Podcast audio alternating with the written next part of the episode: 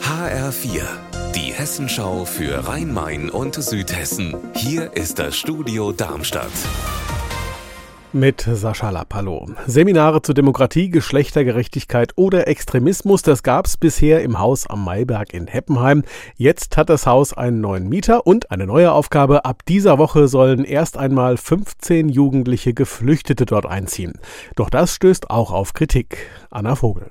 Manche sorgen sich in den sozialen Medien, dass das Haus am Mayberg mit den unbegleiteten minderjährigen Geflüchteten zum sozialen Brennpunkt werden könnte. Um diese Sorgen auszuräumen, hat der Betreiber schon Anwohner eingeladen und mir gerade noch mal gesagt, ihm ist ganz wichtig, dass das Haus offen für alle bleiben soll. Dort sollen Jugendliche mit pädagogischer Betreuung leben, Deutsch lernen und ankommen können.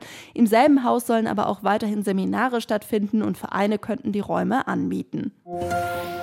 Die Hochwasserlage bei uns entspannt sich, das teilt das zuständige Landesamt mit. Aktuell sind vor allem die Auen entlang der Nidda und der Kinzig überflutet. Die Meldestufe 1 wird hier überschritten, genau wie in Eppstein im Taunus. Main und Rhein haben hingegen mehr Wasser als üblich. Hochwassergefahr bestehe aber nicht. Im Gegenteil, die Wasserstände fallen wieder. Und der Blick auf die kommenden Tage zeigt, es wird nur vereinzelt Schauer geben und es wird kälter und damit sollten die Pegel eigentlich wieder fallen. Rund 508.000 Einwohner in Frankfurt können am 5. März ihren neuen Oberbürgermeister wählen. Ab heute können schon die Briefwahlunterlagen beantragt werden, beispielsweise auf frankfurt.de. Wie es noch geht, weiß Frank Angermund. Die Briefwahlunterlagen können auch per QR-Code beantragt werden der befindet sich auf der Rückseite der Wahlbenachrichtigungen und diese Wahlbenachrichtigungen werden ab dem 26. Januar verschickt. Und es geht ganz klassisch, handschriftlich und per Post. Ein entsprechender Antrag steht auf der Rückseite der Benachrichtigung. Und damit die Briefwahlstimmen rechtzeitig eingehen, sollen die Unterlagen laut Stadt spätestens bis zum 22. Februar beantragt werden.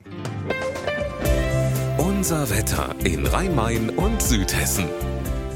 Von Westen her verdichtet sich die Bewölkung, dann kann es regnen, oberhalb von 300 Metern auch schneien. Das Ganze bei 3 Grad in Dickscheid, 4 in Gorksheimer Tal. In der Nacht auf Dienstag ist es dann stark bewölkt und es fallen weitere Niederschläge und die Schneefallgrenze sinkt bis in die tieferen Lagen ab. Das Ganze dann bei 0 Grad in Hesselbach.